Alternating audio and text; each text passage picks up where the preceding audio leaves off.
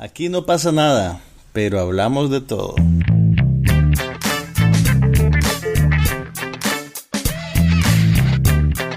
Un podcast sobre cine, TV, tecnología y todo lo demás.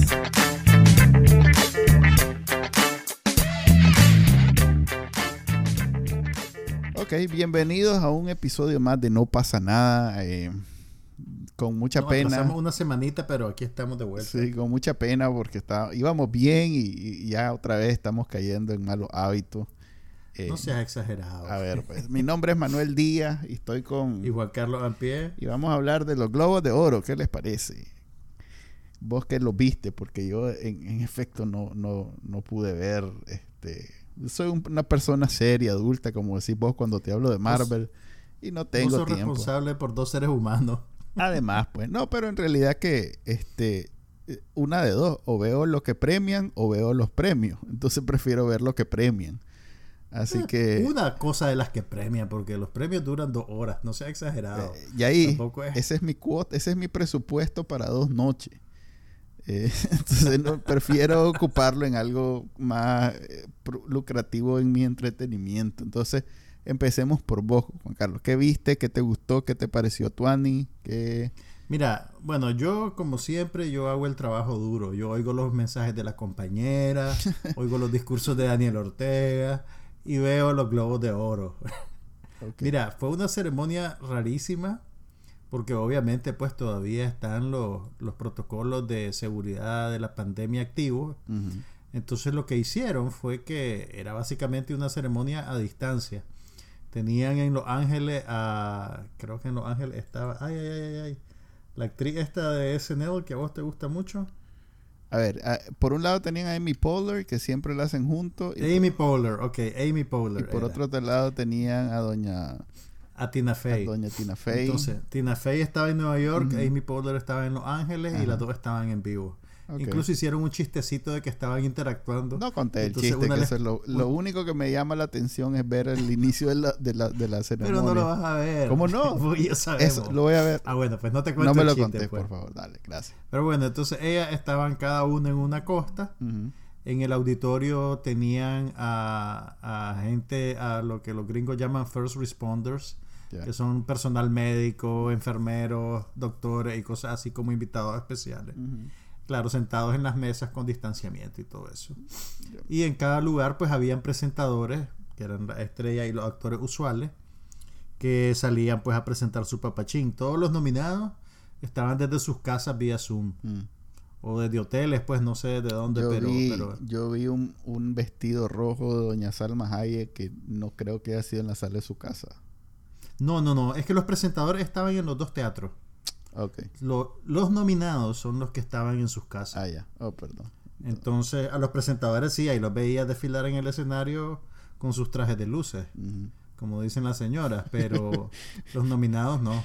Y entonces, y eso le daba otra otra otra, otra capa de novedad pues a la, a la entrega de los premios, porque habían había gente que vos la veías pues que se había puesto sus trajes de gala, pues todas las mujeres estaban vestidas, eh, las actrices pues estaban vestidas con sus trajes lindos como que iban para la alfombra roja Mm. y de repente salen unos más ahí con sus jury.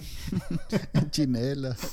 Usualmente eran los hombres pues los que los que se descuidaban un poquito pues el- los que el- se pueden dar esos lujos y que no, los no que hay... se pueden dar esos lujos, pero, pero también, por ejemplo, la, la, la directora que, que eventualmente ganó el premio a, a Mejor Dirección de Película Dramática y Mejor Película Dramática, eh, ella se llama Chloe Shao, estaba vestida con una camiseta, pues, y, y estaba sencillita. Ya. Creo que esa es como la nota de ella, pues, y la película también, pues, te, te muestra que no es una persona, pues, de, de muchos lujos, De pues, su sensibilidad no es esa.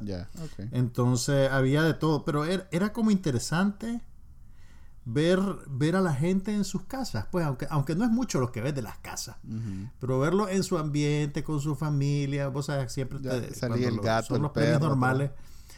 Exactamente, le dicen, ay, que gracias a mis niños, aquí se metían los niños en la escena.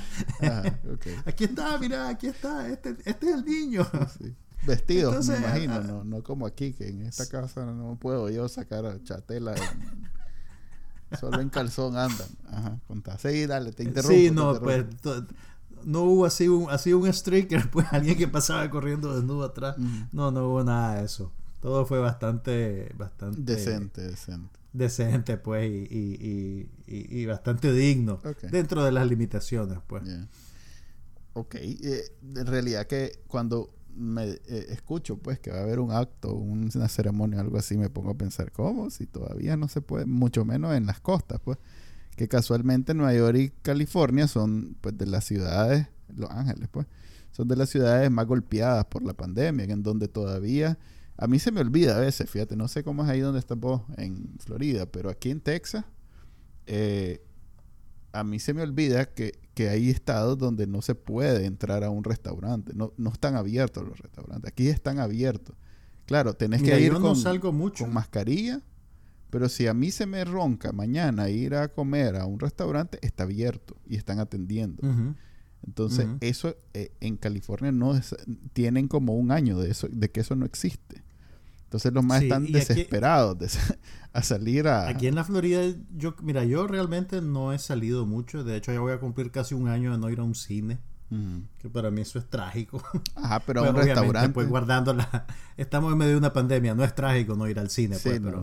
no, Para nadie mí se ha muerto de eso. ha sido difícil. Nadie se ha muerto de eso, pues, pero te lo pongo como ejemplo nada más. Pero realmente la Florida Le vale. ha, esta- ha estado más bien normal. Pues, o sea, los restaurantes abren, tienen algunas reglas de distanciamiento, pues, pero tienen rato de que no, de que no experimentan ningún cierre. Incluso la semana pasada hubo un pequeño escandalito porque una influencer de Nueva York se vino a hacer una fiesta aquí, un rave. Mm, Y entonces jalaban un montón de gente de Nueva York. Es una influencer, no me acuerdo del nombre, pues, pero es, es Igual nadie lo- célebre porque es, es transgénero. Ah, ok. Entonces eh, se volvió un, un- una pequeña pesadilla de relaciones públicas Diga- en las redes. digamos que Pero no, la mujer hizo su rave, pues, ¿me entendés? digamos que no fue casualidad que lo fue a hacer a Florida. Digamos que No, no fue casualidad. eh, no fue si casualidad. querés También tiene, tiene que ver un poquito con la época del año y con el clima, pues, porque si lo comparas con cómo está Nueva York ahorita, aquí está haciendo... Aquí hace calor. Ah, no. Y aquí me gustaría poner mi, ¿cómo se llama cuando? El subsidio cuando vas al trabajo y decís que no llegas. Ajá, tu cuento. A ver, contame tu cuento triste. No, ¿Cómo te fue con la helada? No, fregué, clase O. Fíjate, a ver, yo, yo el año pasado escribí sobre el verano aquí en Texas, que no es juguete, pues yo Me acuerdo, sí que, Sí. que te derretías caminando al carro o algo sí, así. Que, que es realmente como que te está... Es así en la Florida. No, discúlpame. eh, esta, a ver, exceptuando... Eh, yo estoy en el trópico. Escúchame. Hay una humedad salvaje. Aquí está en el Golfo... A ver, ya iba a decir el Golfo de Fonseca. El Golfo de México. Mira, exceptuando... Ya quisiera estar en China. Sí, ya quisiera. Estaría lanzando. un- A ver, exceptuando el, el Nuevo México y Phoenix y esa onda que, que dice mi primo, que es de ahí, que la gente ya ni se, ya ni se molesta en, en- en ver la forma de, de, de capear el calor, simplemente se va. Vos lo que tenés que hacer es irte de ahí, porque no hay manera. En la sombra son como 45 grados, una cosa absurda, sí. Exceptuando ahí, aquí es donde más calor hace. Entonces, el, el tejano promedio, a lo sumo tiene un pantaloncito medio medio corduroy para esos días de diciembre, enero, cuando va a hacer un poquito de frío. No fregues, nos agarró a menos 11, menos 10 dentro de la casa, porque se fue la luz, entonces la calefacción a la porra. Entonces, absolutamente todo, eh, en ese momento te das cuenta cómo es que viven en Canadá. Las tuberías se rompieron, las paredes, las ventanas, todo se o sea, no está, no está hecho para eso, las gramas, los Es que palos, eso, la, eso es lo que te iba a decir. carros. Yo leí en algún lugar sí. que, por ejemplo, en, en- en- el norte, pues, en, en los estados de Estados Unidos, donde hay inviernos inclementes todos los años, las casas están construidas para, para soportarlo, pues entonces Sí. tenés aislantes en medio de las paredes, tenés las Y la- ventanas súper selladas. Correcto. Ustedes en Texas no tienen No, eso. por eso te digo, es que aquí es el calor, aquí no, no tiene nada que ver el frío, aquí el frío es 20 grados, 15 grados, cuando llega a 10 ya, ya la gente pues dice, ah, la está haciendo frío. Dicen que nevó Y hace sacan como cuatro años. sacan los Así suéteres. sacas el suéter, que, que, que, que tenés, lo tenés todo, ¿cómo se llama aquel olor de, de viejito? Aquellas pelotas que blancas. a, que, Ajá, al naftalina. a- con aquel tufo naftalina, porque lo tenés desde hace cinco años guardado y ya lo, lo estrenás de nuevo. en- pero ese nivel de frío, y, y por eso te digo, en las calles, la gente no está acostumbrada. Fíjate que la- vi un choque en, en Dallas. No sé si lo viste, porque no, no lo pasaron en las noticias ni nada por lo, por lo dramático, pues, por lo amarillento, pues, donde Sí. era carro tras carro, después venía un camión y se pasaba llevando como cinco carros, porque el piso, como no es nieve, nieve, o sea, no es, es como una cosa bien rara, porque es incluso una palabra que nunca había escuchado en inglés.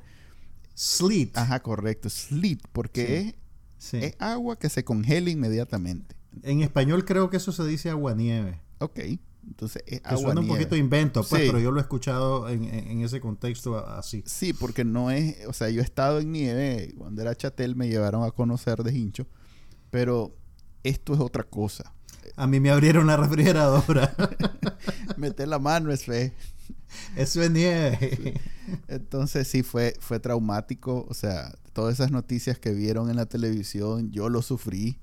Eh, eh, es Ah, algo que, que yo he sufrido. Pero ¿cómo hicieron sin, cali- sin calefacción? ¿Andaban con abrigo dentro de la casa? Pues, y con abrigo, con todo? suéter y con y te metías bajo un bajo un edredón, bajo 30 edredón, de toda la ropa cama que tenés. Nivel esquimal, Sí, y te metes ahí. Fíjate que un montón de gente, y eso no da risa, un montón de gente se, se, se- en la desesperación encendió el carro y, y ahí hasta muertos Y se por, asfixiaba por, el, por el monóxido de carbono. Sí. Creo que fueron como, como, no sé si eran 20 personas las que murieron por diferentes Sí, eh, episodios parecidos, pues, o incendios, una, o prendieron el gas, a- una cosa así. y así todo el mundo fue buscando la manera de sobrevivir. Parece mentira, pero eh, no como algo que sucede, y fueron como dos, tres días, ni siquiera fue un montón de tiempo. Fueron como dos, tres días en donde sentías ni la pandemia, porque la pandemia fue, fue gradual, incluso cuando cerraron todo, este, no, todavía no, no sentiste, pues, de un día para otro que, que se te acababa Claro. el mundo, porque Claro. los super estaban abiertos y no sé qué, no sé cuánto, pero esto era absolutamente todo cerrado. Todo, o sea, no podías salir vos, vos por tu cuenta en el carro porque chocabas, las calles estaban resbalosas, eh, no había nada abierto, no había luz. O sea que por dos, tres días, imagínate 48 horas completamente aislado de todo.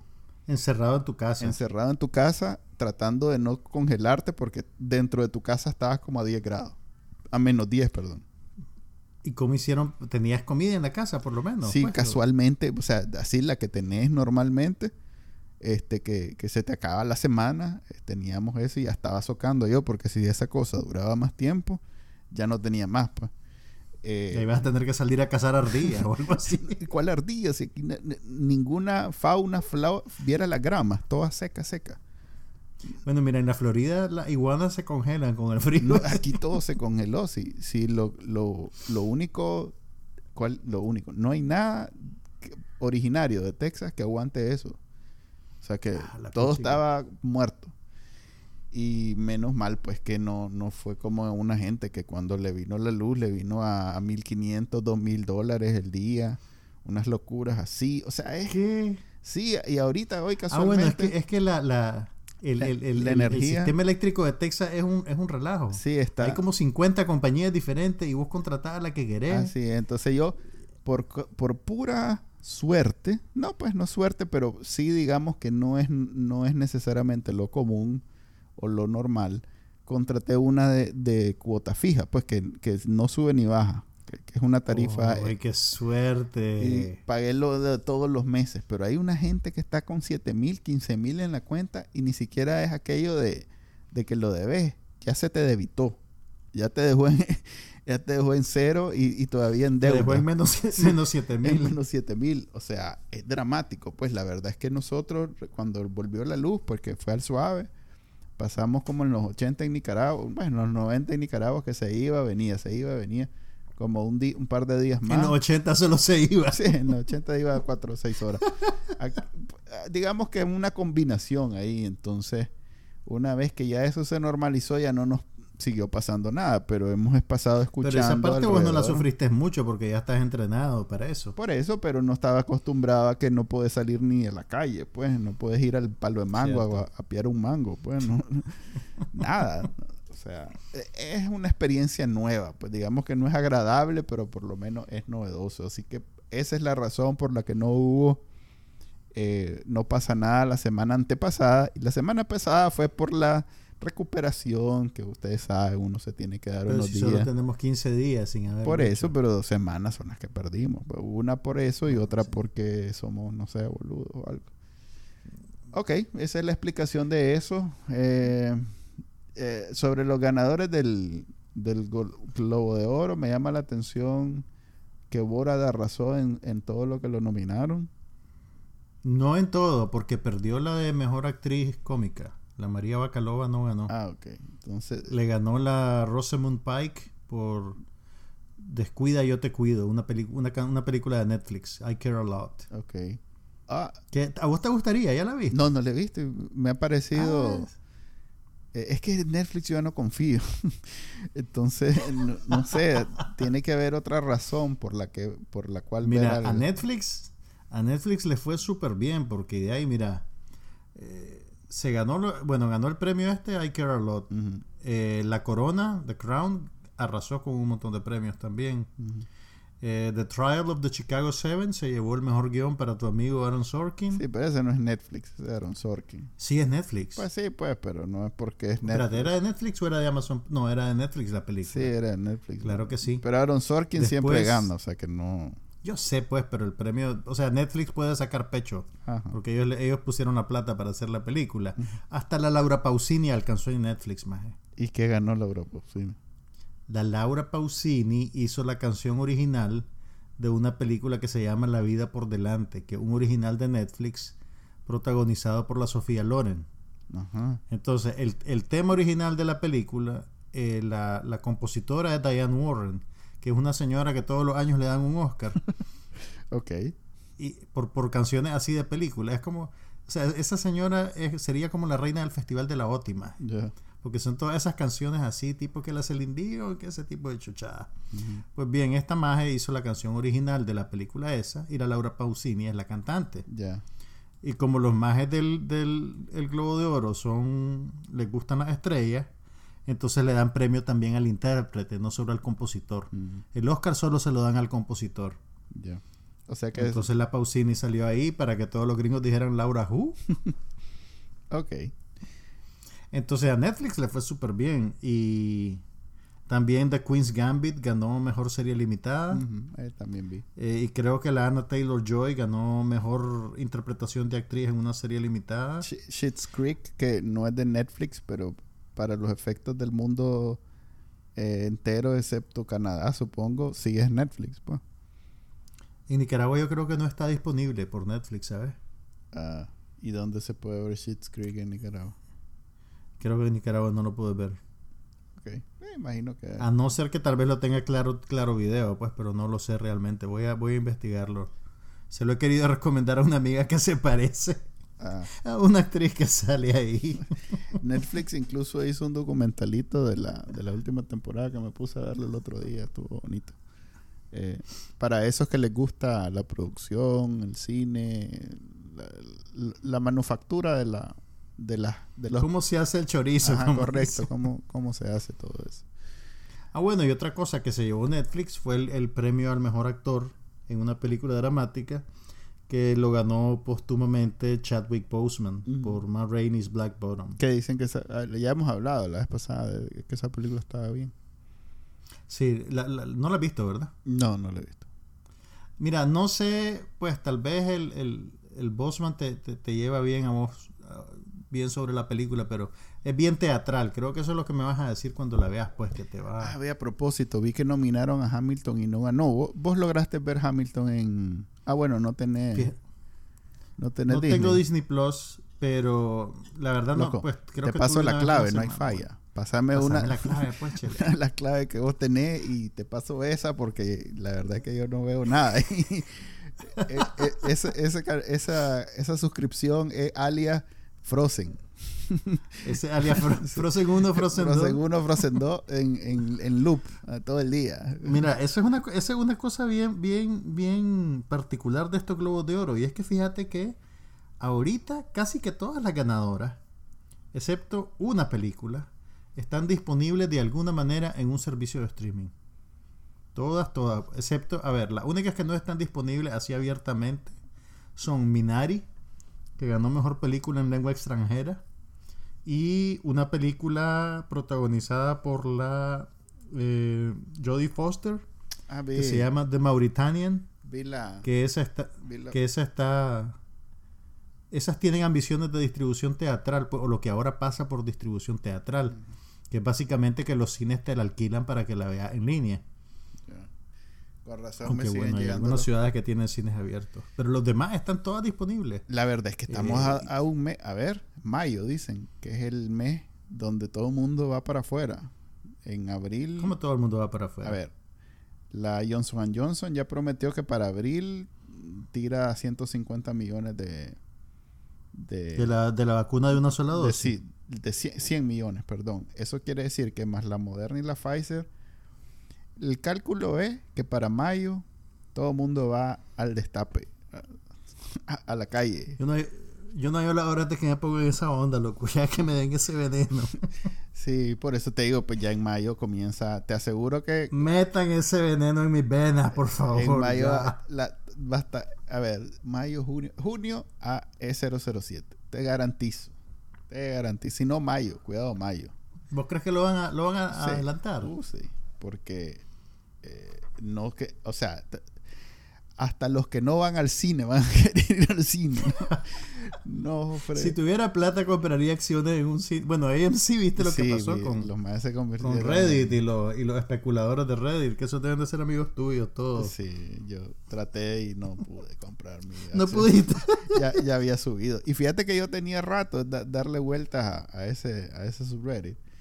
Y, no, me da miedo, no fregué esa, esa onda. Es No como, sí, no fregué. Y vos sabes que como, como dos días antes de que eso pasara, estaba platicando yo con un amigo que, que, que invierte en bolsa. Pues él sabe, sabe esas cosas, yo no sé absolutamente nada. Ujú, Pero acababa de pasar lo, de, lo del GameStop, GameSpot. ujú. Y entonces yo le dije, mira, le digo, lo próximo que, que- en lo que deberías de comprar vos, loco, le digo, es en los cines. Sí, AMC Porque, sacó. aunque están caídos ahorita, cuando la vacuna empiece, la gente va a salir como loca a ver lo que sea.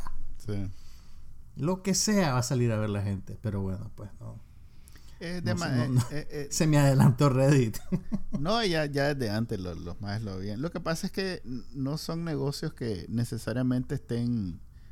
Todo mundo apunta a que una vez que estén lo suficientemente barato, va a venir Netflix o Amazon o, o Apple Iba a comprar y los la va a cadena comprar, o el sí. cine. Ah, sí, Sí. se los va en De paquetitos. hecho, si vos te fijas, si te fijas en la lista de las películas y los programas de televisión que ganaron, está bastante repartida. O sea, todos tienen algo. Hulu tiene eh, Nomadland, que fue la película que ganó mejor drama y mejor dirección.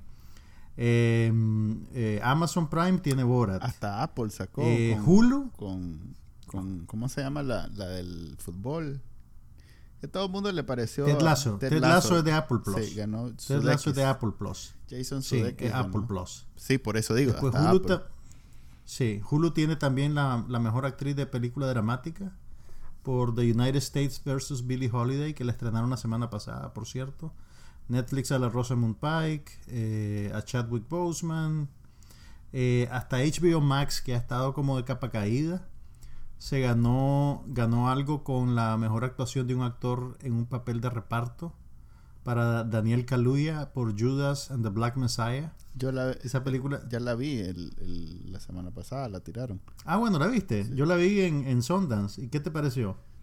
Eh, ¿Qué te puedo decir? Sí, estuvo bien. Es, es un, un suspenso, un thriller histórico. O sea que eso a mí me llama la atención.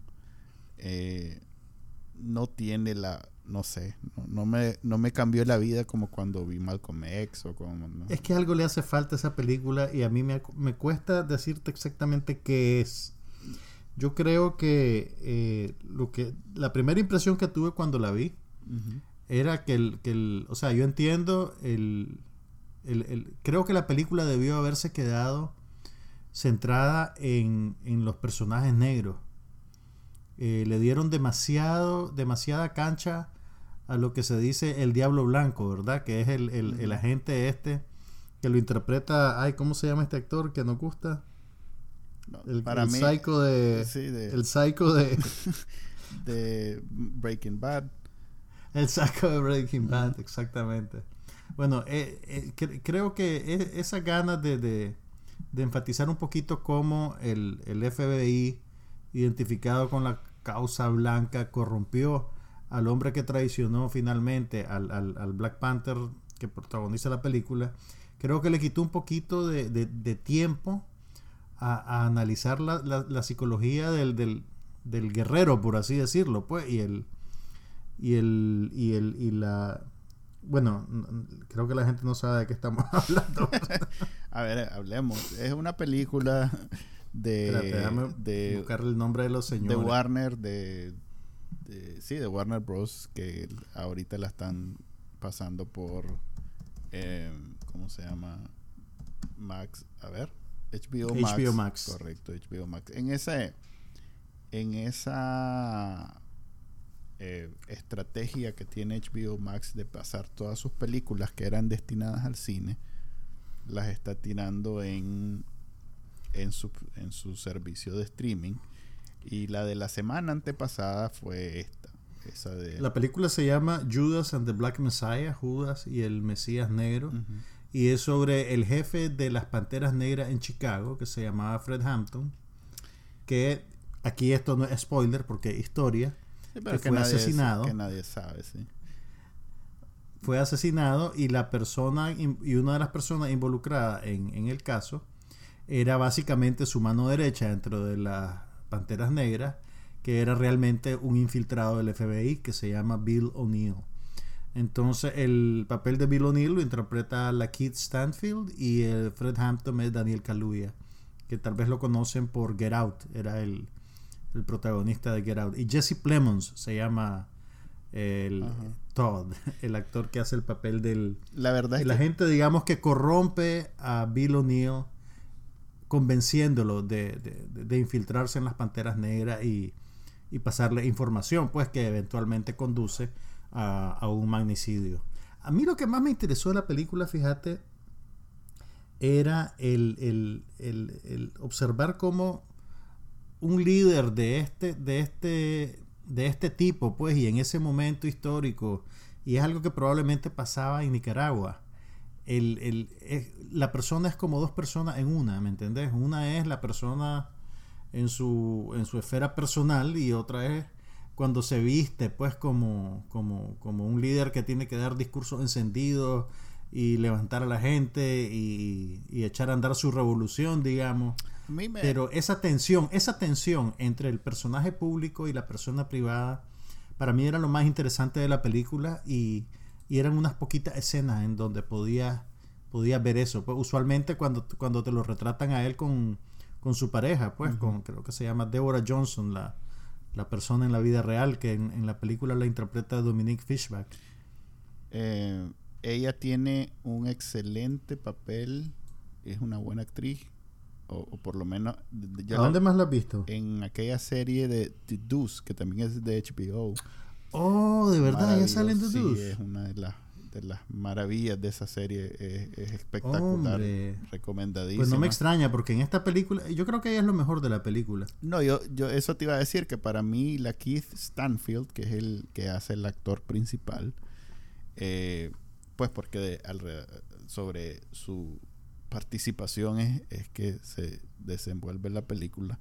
Sí, él, él es el, él es el, el El protagonista, pues, protagonista. a él tiene más tiempo en pantalla, Ese él más- es el catalizador del conflicto. Ese más es, es para mí el, el nuevo actor negro más destacado porque ha hecho, por ejemplo, hay una que, que hizo el año bueno. pasado que se llama The, bueno. Photograph, que es una rom- comedia romántica bien de esas, Con la Issa Rae. ajá, con la Issa Rae, que por cierto estoy viendo, No, no la vi, pero ya sé cuál me estás diciendo, sí. estoy viendo, eh, ¿cómo se llama la, la serie de Issa Rae en HBO? Este, Oh, em, Ay, yo no me la pierdo, yo la tengo al día. Ah, fíjate. Yo apenas estoy empezando. Eh, Insecure. Este, Insecure es buenísima. Sí, pero Buenísima fíjate serie. que eh, en realidad que eh, al lado de, por ejemplo, hay una de Netflix que se llama Dear White People, no sé si has visto un par de episodios. Sí, sí, no, la he visto también. También estoy al día con esa. Ok, y ahí sí está de viaje.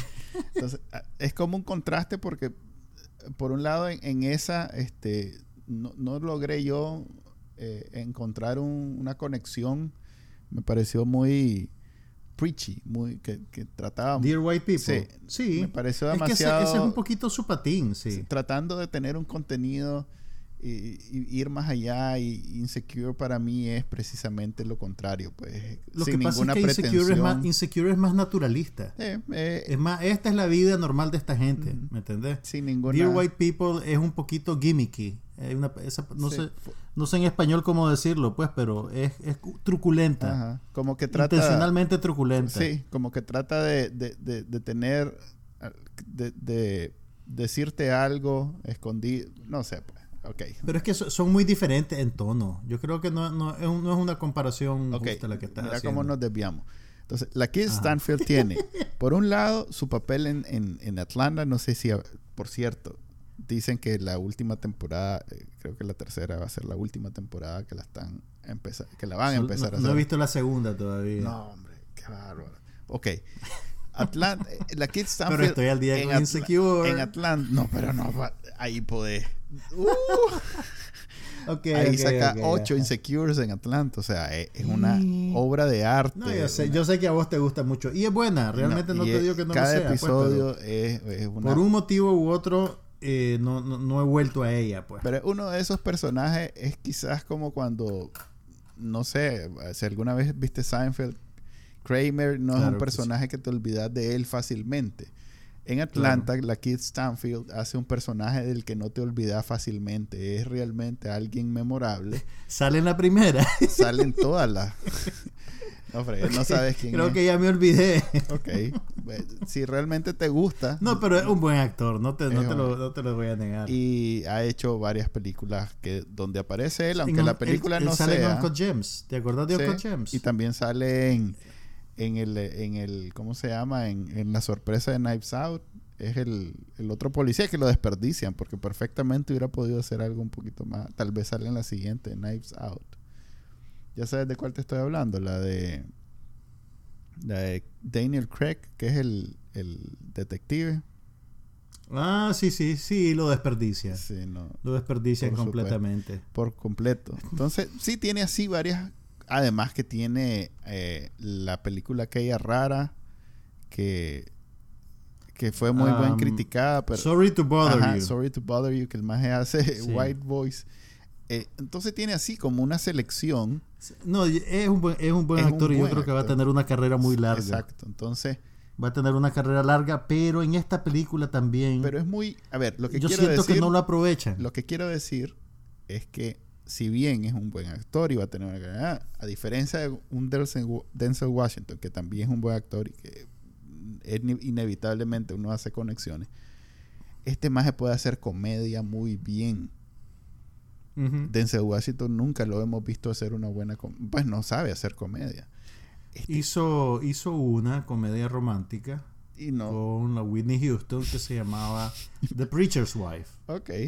No tiene. Pero, pero estamos de acuerdo, pues no fue, digamos, su mejor momento tampoco. Este más incluso pegó siendo eh, ese papel de comedia y no ha vuelto. a- o sea, no- aparte de esa película, no actúa como comedia. No, Uncut, Uncut Gems es, es una comedia negra, podría eh, decirse que pero no es él el, el- Él es un papel secundario Ah, sí. que tiene ahí, pero, pero es muy bueno, sí. Ok, entonces eh, eso... eh, Pero bueno, eh, de, ¿cómo de lo esa película, en- de esa película lo único que rescato yo es que ese mae sigue acumulando mm, buenos papeles y buenas actuaciones y que qué lástima que no le dieron Oscar a, eh, eh, Globo de Oro a él porque eso le ayuda de nuevo a hacer más cosas y mejores cosas, pero bueno.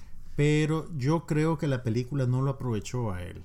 Eh, lo, que pasa es que el personaje de Daniel Kaluuya es tan carismático y es, digamos, el, el- el líder revolucionario que, que- que la, o sea, casi que la dinámica de la película está hecha para funcionar en contra de él. Porque él es como Iago, él es como el que lo traiciona, él es un personaje opaco, moralmente eh, comprometido, pues moralmente em, débil. Entonces, no sé, pues hay algo, no sé si es un problema del guion, de la dirección, pero yo creo que, que la película lo desperdició. A pesar de que él era el protagonista eh, se vuelve, pues, es menos, digamos que lo opaca el, el, actor secundario y, y, se pierde tiempo también. son un par de escenas nada más con Martin Sheen haciendo el papel de Edgar Hoover, del director del FBI, creo que era, era Hoover en esa época. Era Hoover, sí. Sí, sí, era Hoover. Pero es un, la caracterización y todo lo que hace Martin Sheen ahí en la película, te digo, es demasiado caricaturesco. Incluso el, mismo Jesse Plemons, entiendo para qué sirve su personaje, ¿verdad? Que, vos lo ves que, que, tratas de una manera simpática y humana a Bill O'Neill, pero también siempre está imponiendo la barrera racial, pues, ¿me entendés? Entonces, si, si Edgar Hoover es, digamos, el racismo así, ramplón y en tu cara, el del personaje de Jesse Plemons es el racismo normalizado, amable, pero racismo a fin de cuentas, pues. Y yo creo que eh, es redundante, pues, tener esos dos polos cuando podrías dedicar más tiempo a, la vida interna y a la vida familiar que podría haber tenido Bill O'Neill y te le hubiera dado más aristas al personaje, pues. Ahora bien, eh, en el contexto tiene mucho más valor para el público estadounidense eh, conocer eh, eso, este, ¿cómo llamarle? Conexiones que tenía Black Panther con los comunistas, con el Che Guevara, con Mao, Zedong, con eso yo le vi eh, una intención hasta cierto punto noble, a pesar de que ya está a estas alturas. Dirías que, dirías que didáctica la película. Creo que a ver, yo conozco de la historia de los Black Panthers por, porque sí tienen este, mucha influencia en la cultura negra y no necesariamente había, lo había visto enfocado a esa, a, esa corriente ideológica de izquierda comunista sí estaba enfocado en la violencia, en que eran como soldados, en que ponían bombas, en que hacían ese tipo de cosas y que se creían revolucionarios. Eso todo el mundo es, más o menos conocimiento popular, pero esa, bien, esa vena ideológica en donde había un líder político que realmente estaba organizando las masas y se había aliado con Blanco, eso, eso tiene su valor histórico que no lo vi en Malcolm X, que no lo vi en en otras películas, eh, bueno, en la misma esta de, de, Netflix de los 13 que también toca a los Black Panthers, este, no, nunca había, había escuchado hablar de esa conexión que tiene todo el sentido del mundo, porque los más usaban boina, porque decían revolucionarios, porque, o sea, de viaje, Mira, siendo los 70, es fácil en retrospectiva entender cómo los más se entusiasmaron con las absurdideces que, dice el Che o decía el Che en ese tiempo, con todas esas animalidades. es más, cuidado, algún maestro decía sandinista porque pensaba que los sandinistas eran la fiera y que no sé qué. Entonces, eh, eh, mira, yo, yo no, pues no soy experto en los Black Panthers, eh, igual que vos, pues, pero, pero sí, pues conozco algo de, del movimiento. A mí me, me, sorprendió en la película descubrir que no eran un, no eran un movimiento, un, perdón, no eran una organización vertical, sino como que cada ciudad tenía su capítulo y aunque todos manejaban pues un discurso parecido y la misma ideología pues y, una meta en común, eh, realmente pues eh, había un estira y encoge pues entre el capítulo de Nueva York, el capítulo de Chicago, quién es el que va a mandar, quién es el que va a hacer las cosas. Entonces, en, en, esa dinámica parece que eran un poco más democráticos que lo que nosotros conocemos de los movimientos revolucionarios en nuestros países, pues, que terminan siendo unas estructuras verticales y... Creo que por eso te digo que e, esa ventana, ese, a esa, eh, a, esa historia que no todo el mundo domina y que hasta cierto punto hasta se romantiza, por, se romanticea, ¿cuál es la palabra? Se hace se, se recuerda... Se idealiza. Ok, se idealiza porque hoy en día, sí, o sea, la, la causa era noble en el sentido que eran los negros buscando la manera de defenderse ante un, ante un racismo institucionalizado en donde la policía descaradamente, y, fue peor en los 90, si, si así fue en los 80, en los 90 metieron el crack y hasta un nick ahí, ahí de por medio de, de cómo el FBI definitivamente... Eh, ahí fue la estamos Hablando, Hampton estamos hablando de los 60 y los 70. Correcto, pues, pero la siguiente etapa fue eh, la introducción del crack en, en, en, Los Ángeles y en California. Y Nueva York. Y, eso fue también institucionalizado. O sea que hay, hay etapas tristes de racismo en Estados Unidos que ahora, pues, este, el año pasado fue la explosión de de esas manifestaciones en donde ya no solo eran negros, era todo mundo reclamando que estaba institucionalizado en la policía el racismo contra, y no solo los negros, también ahí se van los latinos, los eh, árabes, los, en fin, todo el que no es blanco. Ahí nos vamos todos los cafecitos. Ahí, sí, ahí nos vamos los, los, bronceaditos, entonces. Pero sí, pero, pero, pero no hay que perder el foco de atención que realmente es la población negra. Pues sí, claro, porque son los que tienen... Se levantó por una buena razón. Sí. Aunque, no, aunque sobran los nicas que te dicen que, que, te, que te repiten la propaganda del expresidente Trump. Pero bueno. Mira, si te interesa, yo, lo, lo, más reciente que tengo yo así de los Black Panthers, aparte de esta película, hay una actriz que fue muy famosa en los 60 que se llama Jean Seberg, una actriz blanca, que eh, ella tuvo un affair con un líder de, los, de las Panteras Negras y el FBI le puso la mira y le empezó a perseguir y le empezó a acosar hasta el extremo que ella se termina suicidando. Entonces eh, hay un montón de historias alrededor de, estos movimientos eh, que, pues nosotros nicas no, no, las conocemos pues y yo estaba tratando, son, bien interesantes. Yo estaba tratando de rescatar ese elemento de la película que sí me pareció eh, sí, es, interesante realmente, y más si no conoces la historia, pues como, nosotros. Pero pues. bien pudieran haber omitido todo eso y dejarlo todavía más idealizado, el tema de los Black Panthers como revolucionarios, sin el elemento comunista ni nada de eso, pero no, fue, fue hasta cierto punto bien honesto en ese sentido, porque lo presenta de todo, o sea, con lo malo y lo bueno. Eran eh, un movimiento contra el racismo, pero a la vez tenían una ideología comunista violenta que no necesariamente hoy en día es aceptable. Entonces, no es del todo bueno, pues no, no, no, no lo idealicemos. Era un movimiento que no necesariamente sería bien visto en este momento, pues. Sí, pues. Es, como el, gobierno del comandante, pues, que tal vez le da su lechita a los niños en lugares pobres, pero no por eso deja de ser asesino, violador y ladrón por ejemplo, pues. Entonces, eso me pareció a mí una, eh, una posición bien honesta y noble de parte de los productores y, los que Yo creo que la, historia. Pues. Eh, la película tiene una agenda demasiado cargada realmente, pues para lo que quiere hacer, eh, para el tono que tiene, pero, pero sí es una película muy interesante y, y, y las actuaciones son buenas realmente, pues incluso aunque aunque en el balance final sea muy opaco el personaje, pues tal vez es necesario, pues, para en términos dramáticos que sea así, pues alguien que tiene una doble vida y está haciendo eso, pues.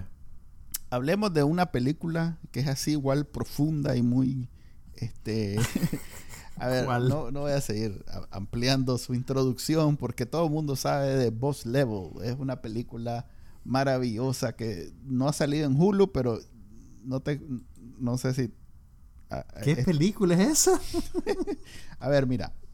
Hay una película que se llama ah, ya sé de qué estás hablando. Que va es a salir, una cosa de acción, ¿verdad? Sí, que va a salir el 5 de marzo en Hulu. Eh, ok. Que, que, me la encontré, digamos, no voy a decir dónde, en, en Cody, pues, ahí donde ustedes saben que... Antes de Hulu. Antes, de, Hulu. Y me la y dije, oye, la voy a ver. En realidad, que fue refrescante ver esto. No, no, no no me vengo a reír. Creo que el frío, no me vengo a... Creo que el frío te, te afectó, no, no, no, no, De las películas de acción debo decir que tenía años, años de no ver algo así de bueno. Y eso Pero, que... ¿cuál, es- te- cuál es- ilumíname, ¿cuál es la premisa? Ok. Eh, no le pongas tanta mente porque... no, no, no, a ver, tranquilo. es yo un, sé. es un, es un rep- eh, a ver, el Groundhog Day, el, la premisa de, de repetir un mismo día varias veces. eh, Como la película de Tom Cruise. eh, no, esa, es- esa quizás sea. Sí, pero bueno, correcto. Ya se ha convertido en un género en realidad. Porque hay hasta Ujú. películas de, de, de miedo, de terror, que son, me acuerdo. La, Ah, bueno, y hay una comedia romántica que es la premisa Ajá, también. correcto. Que, Springs. sí, que, que está Sí, muy sí. buena, por cierto. Esa. eh, No la he visto. ¿No la has Ahí visto? está, sí. Es ahí muy me- me buena. está esperando. Muy buena. estoy esperando. eh, es de las del año pasado que, que, que valió la pena. Y Entonces, está nom- estuvo nominada ahorita en los Globos. Ajá, correcto, Bueno, así.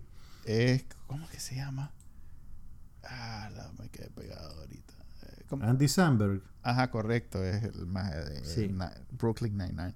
Ok, esa es muy buena también. Eh, esta es de acción, pero es de esa acción tipo cuando en sus buenos tiempos Bruce Willis hacía películas de acción y daba risa y te entretenía viéndola y no necesariamente estabas tan eh, involucrado o, o- querías, este, eh, a ver, no estás co- como las de Marvel, pues que querés ver las 18 películas para entender. O sea, es no, no, no, no realmente. te sentás, en los primeros cinco minutos te explica de qué se trata y el resto del tiempo lo pasás divertido porque es una película que no, eh, no se toma en serio a sí misma, pero a la vez está bien hecha. O sea, mm, en realidad que es una buena película de acción. Las escenas son, las coreografías son muy buenas, los efectos especiales son los justos. ¿Quién es, ¿Quién es el muchacho? Mira, es, ¿Quién es la muchacha? es un maje que hasta ahora Esas películas siempre tienen un Sí, muchacho y una pero está muy bien porque no es un maje joven, es un maje que se llama Frank Grillo, que ha salido en muchas películas como secundario, como el como el, el maje fortachón de al lado. Pues vos sabes que está el héroe Ajá. y tiene un maje al lado que, que va a morir y que, y que el Y brother... que se muere como, la- como en el primer tercio de la Ajá, película. correcto, en la primera... Dice, véngame, tienes que vengarme. Exactamente. Ese maje que hasta ahora nunca había sido eh, principal en nada, creo. Tendría que ver, tendría que buscar. Eh, un actor hasta ahora secundario, pero que le dieron y, y lo supo hacer. La verdad es que les, les- le fue muy bien. El más hizo eso de, de matarse, de no beber ni siquiera agua para que se te vean los cuadritos. De, lo hizo. Este, Vos no tenés que hacer no, eso. yo no. Este, pero él, o sea, sus genes no son tan. eh, sí, él es una persona insegura. entonces el Mae hizo eso. Eh, eh, la, Joe la- Carnahan es el director de esta que me estás diciendo. sí, es Naomi que Watts, ha hecho sus la, cositas interesantes. la, La, la, Naomi Watts es la muchacha. la muchacha de la película y Mel Gibson es el malo, lo cual está muy bien también. O sea, eh, Y está también la Michelle Yao en el reparto. Hay, hay gente buena, más. no, sí es una buena película.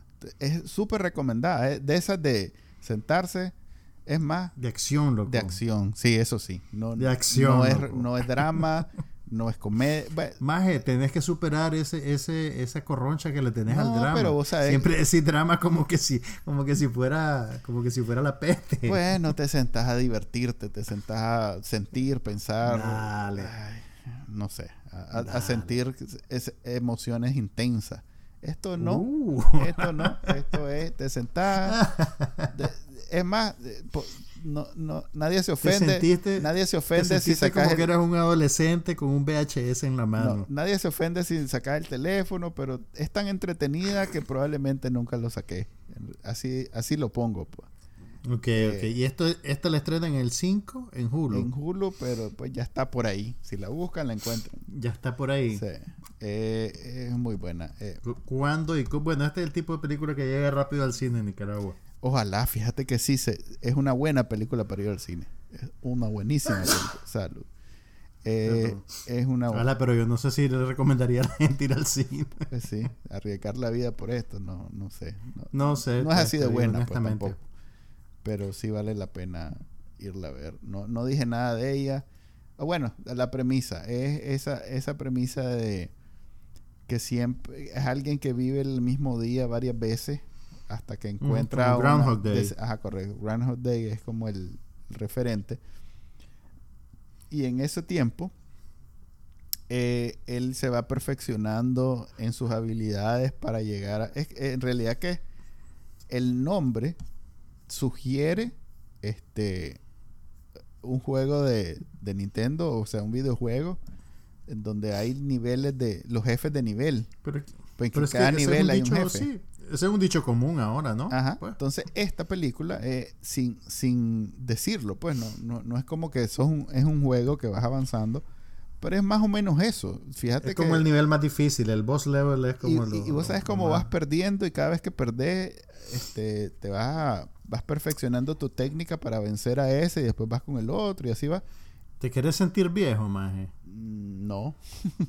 La película de Tom Cruise que trabaja con una premisa parecida es del 2014, De hace seis años, siete años. de hace siete años. Edge of Tomorrow se llama. Ajá, correcto. Que también es muy Y bueno. por un tiempo estaban pensando hasta en hacer una secuela, ¿sabes?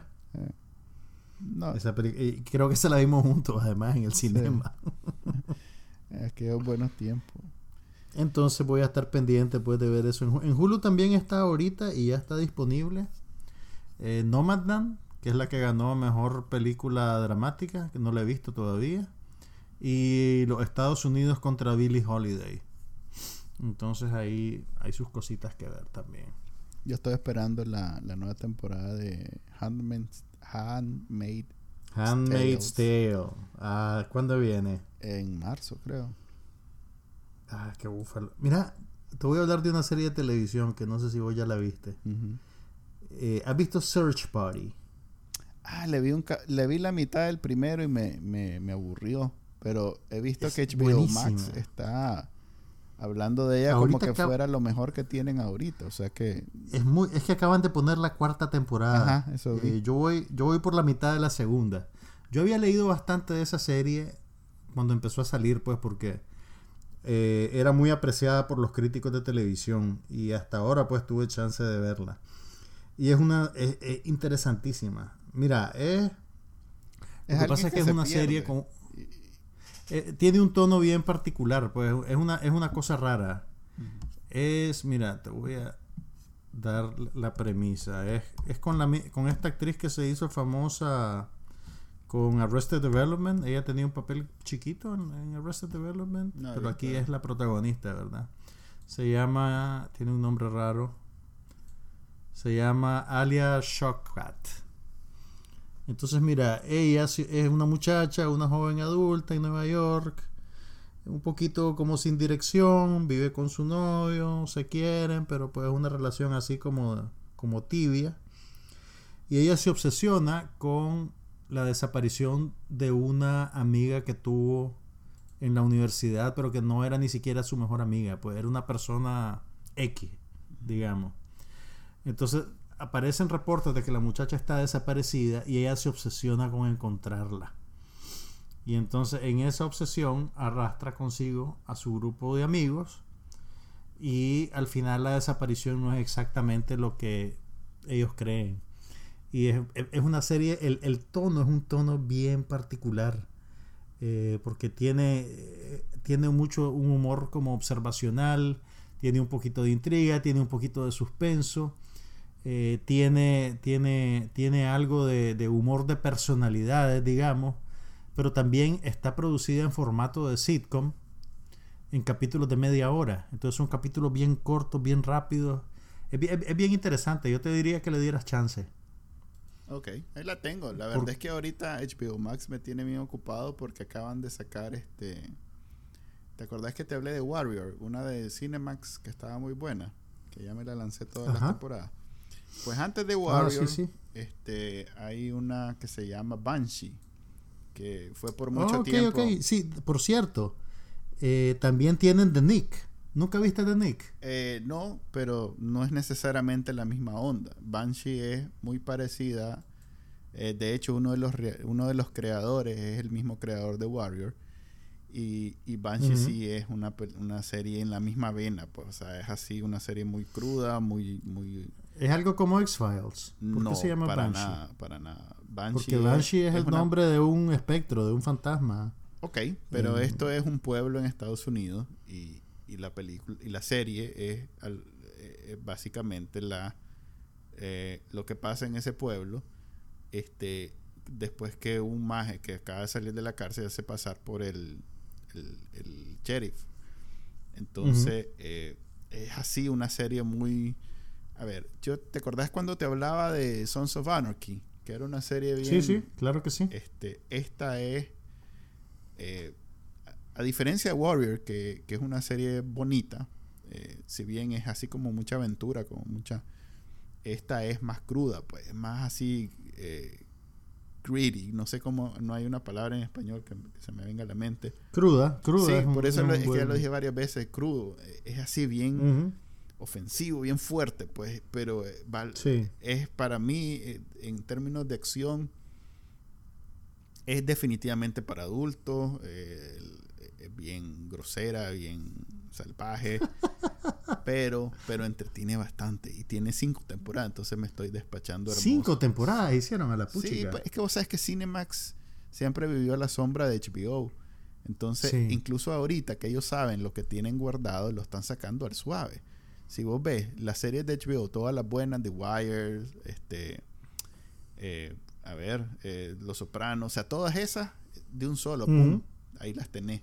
Pero estas de Cinemax, que son como hasta cierto punto desconocidas, las, han- las han ido sacando al suave porque eh, yo no pues, en Reddit por ejemplo cuando los más la sacaron yo ya había oído hablar de esta serie cuando me, me gustó mucho Warrior porque los que hablaban de Warrior decían ay no han visto Banshee que también es muy buena entonces claro como no son series que, que estén en ningún streaming o la viste o no sabes de ella pues.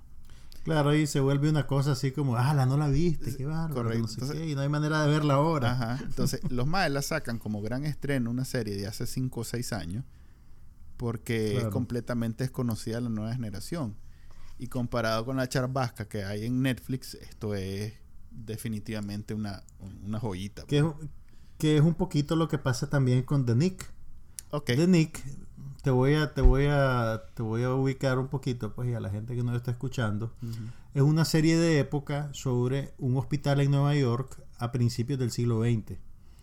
Eh, y el, el actor principal, pues, es un médico así súper carismático y, y súper eh, así en la punta de la tecnología, pues, del siglo, de principios de siglo, interpretado por Clive Owen, que además es adicto a la morfina. Porque se o a la morfina o la heroína, una, una droga de esa, ¿verdad? Lo vi hace mucho tiempo, la primera temporada. Pero la particularidad que tiene es que la serie fue creada por Steven Soderbergh, que es un director Ajá. de cine muy bueno, Sí. y además fue de las primeras series en que una sola persona dirigió todos los capítulos. Soderbergh hizo todos los, los 10 capítulos de la primera temporada y los 10 capítulos de la segunda temporada. Tipo True Detective. pues. Exactamente, pero esto es mucho antes. Esta serie la estrenaron, ya te voy a decir cuándo. Eh, Ah, bueno, pero, pero lo que te iba, lo que te quería destacar, a pesar de que es una serie de época, está concebida y visualizada y dirigida con un sentido de inmediatez bien particular. O sea, las películas de época tienden a ser como muy preciosas, pues, ¿me entendés? Como que todo es muy lindo, como que te dan ganas de vivir ahí. Una cosa, hay una cosa sentimental en el tratamiento que le dan a la, a la historia así, ¿verdad? Pero esta serie no tiene eso. Eh, yo, tal vez probablemente como están tratando en- en- con el ambiente de un, de un hospital, pues, y, y te enseñan cosas bien gráficas también. Entonces ese, ese barniz de preciosidad desaparece. Y es como que estás ahí. Y tomaron una decisión creativa bien interesante. O sea, todo, o sea, toda la reconstrucción de época es súper minuciosa, ¿verdad? Pero la música es música electrónica. Ok. O sea, la, la música no, no, no hay instrumento análogo, digamos. Es, es una cosa bien particular. Es una, es una serie excelente. Da- dale chance porque cuando la ves es como que estás leyendo una novela, pero espesa y rica.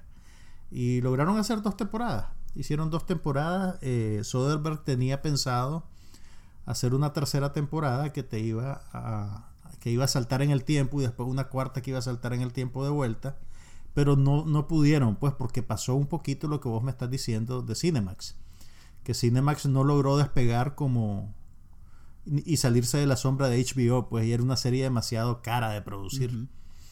Entonces se quedó solo en dos temporadas, pero él la hizo las dos temporadas. Pues entonces, si te gusta el cine de Steven Soderbergh, esta es una, una cosa que tenés que ver, pues. Y nota curiosa, en el reparto, una de, las una de las enfermeras es la hija de Bono, maje. Hala, ok. Hay una actriz que se llama Eve Hewson, que es la hija de Bono, del legítimo Bono de YouTube. Así que... yo sé que vos pensás que eso tiene un impacto, pero para mí es como que me estás diciendo que es la hija del, del Buki. ¿Cómo es que se llama el Buki? Yo sé, mae, pues, pero... es la, hija, de mi generación que le gustaba YouTube. Es la hija del Buki, mae. Ok. Loco, es Bono, no sea irrespetuoso. eso, pues, el Buki... Para la hija del Buki. En inglés...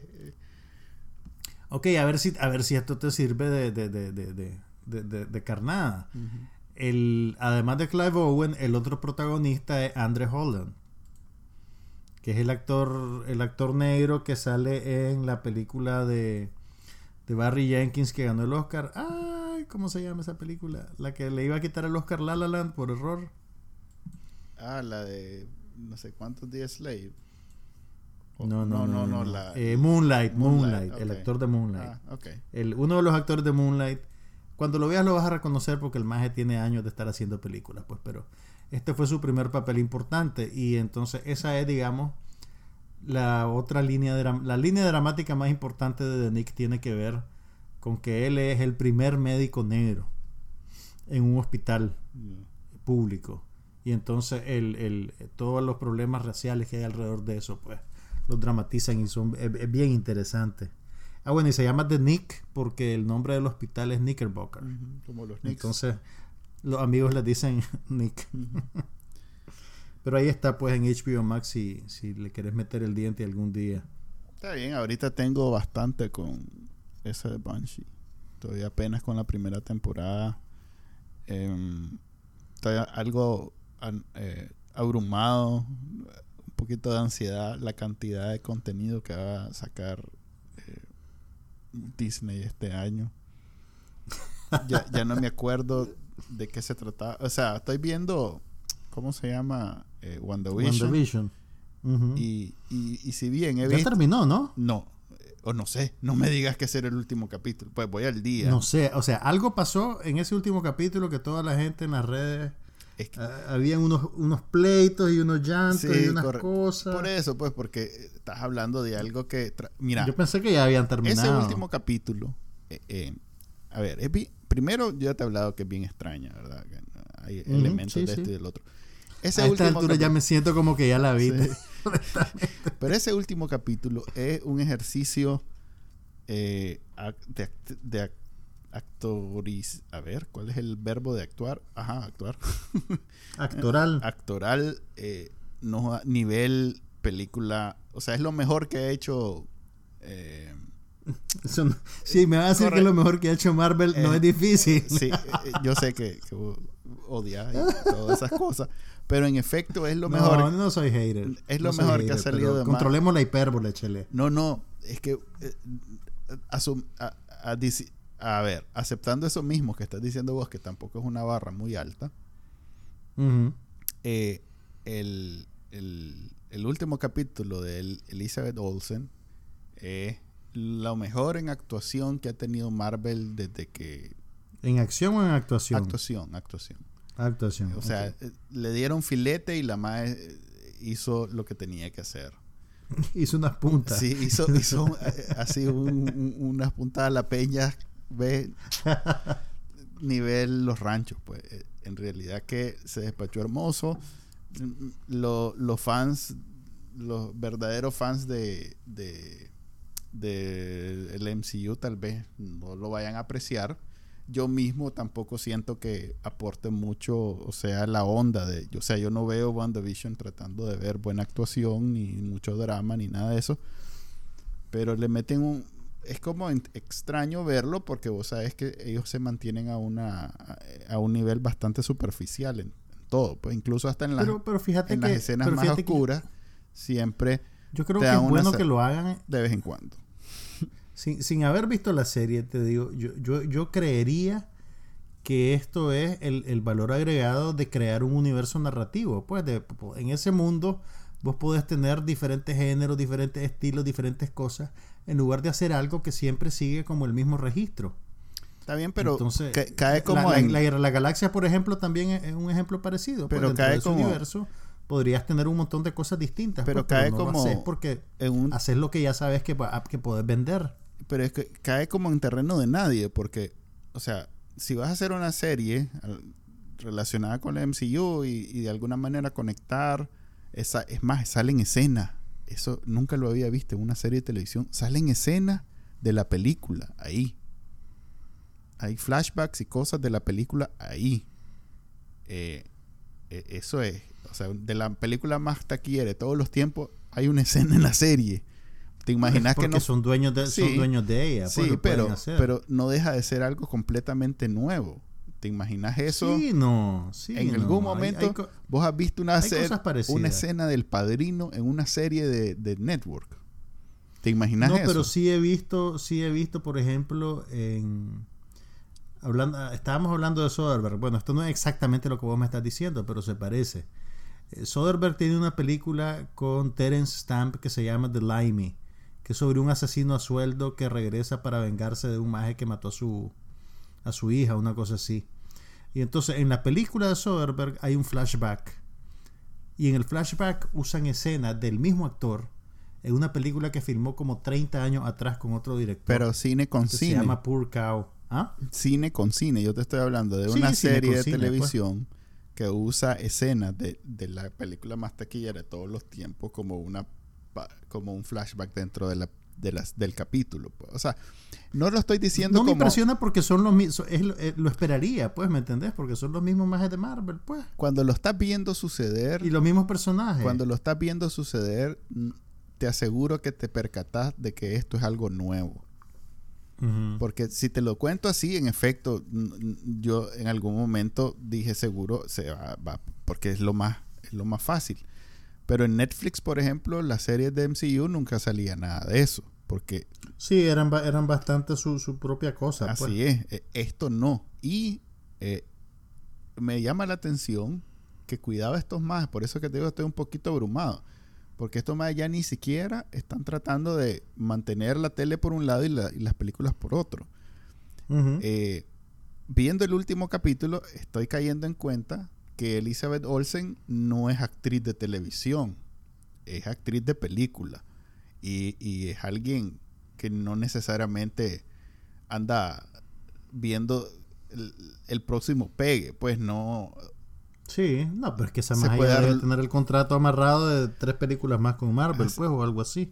Correcto, pero que, que los más estén invirtiendo en una serie de televisión, este, historia, actuación, actores de ese nivel y, y, que te lo introduzcan como algo casual, porque los primeros 5 o 6 capítulos, que era ese formato de la, de la sitcom vieja, de alguna manera te lo normalizó y te lo hizo ver como graciosito, pero ya en este último uh -huh. capítulo, donde ya la madre, cambiaron el registro. Ya la madre uh -huh. se puso el, los pantalones de niña grande y ya hizo Uh -huh. eh, un, un, escenas este, que, que vos estás viendo supuestamente eh, este, la, la serie de, de divertida de, de, de, superhéroes y de pronto te sale una escena donde la madre moco tendido este, ya, te, te plantea diciendo, ya sé lo que pasó, la condición sí. humana y el, y el drama de la, del, del, ¿cómo se llama? Cuando se te muere alguien. Velo de esta manera. Este... Si tenías 15 años cuando salió el primer Iron Man, ahorita ya tenés 35, así que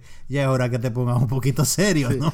Pero, o sea, hay, hay, ahí un par de escenas donde no te, te acordás de tu abuelita que se te murió y te pone... Ah, la pucha. No, en y ay, pero si a vos no te gusta el drama. Por eso te digo, cae como en terreno Tenemos de nadie. un doble estándar, Manuel Díaz. Por eso digo, cae como en terreno de nadie, porque nadie está esperando ver eso. Sí. De alguna manera los más están desperdiciando. Puede ser interesante, supongo. Para alguien que, que lo que quiere ver, pues, es el... O sea, por primera vez veo posibilidad de algo hecho en MCU de ser nominado a una cuestión este eh, dramática. Después de, después de, cua- Después de como 20 de años. contenido, Sí. Como, como 18 años de contenido.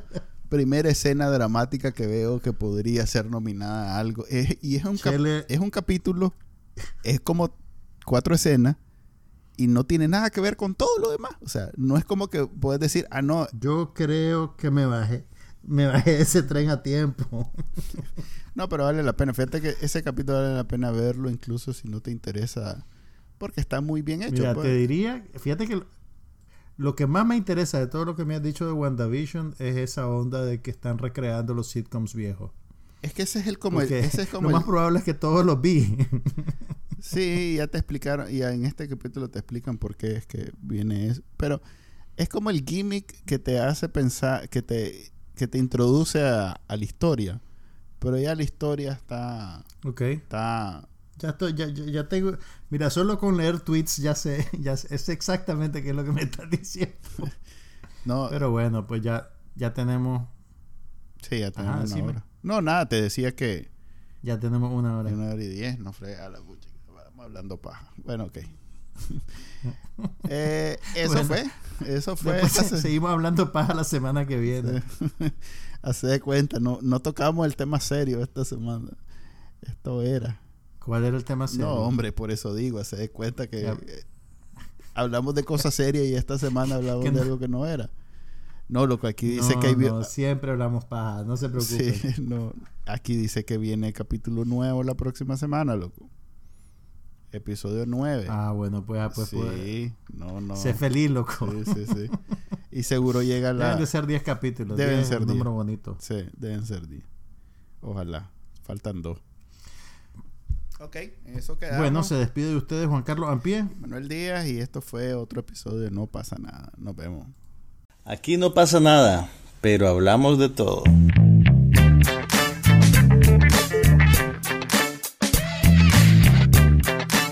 Podcast sobre cine, TV, tecnología y todo lo demás.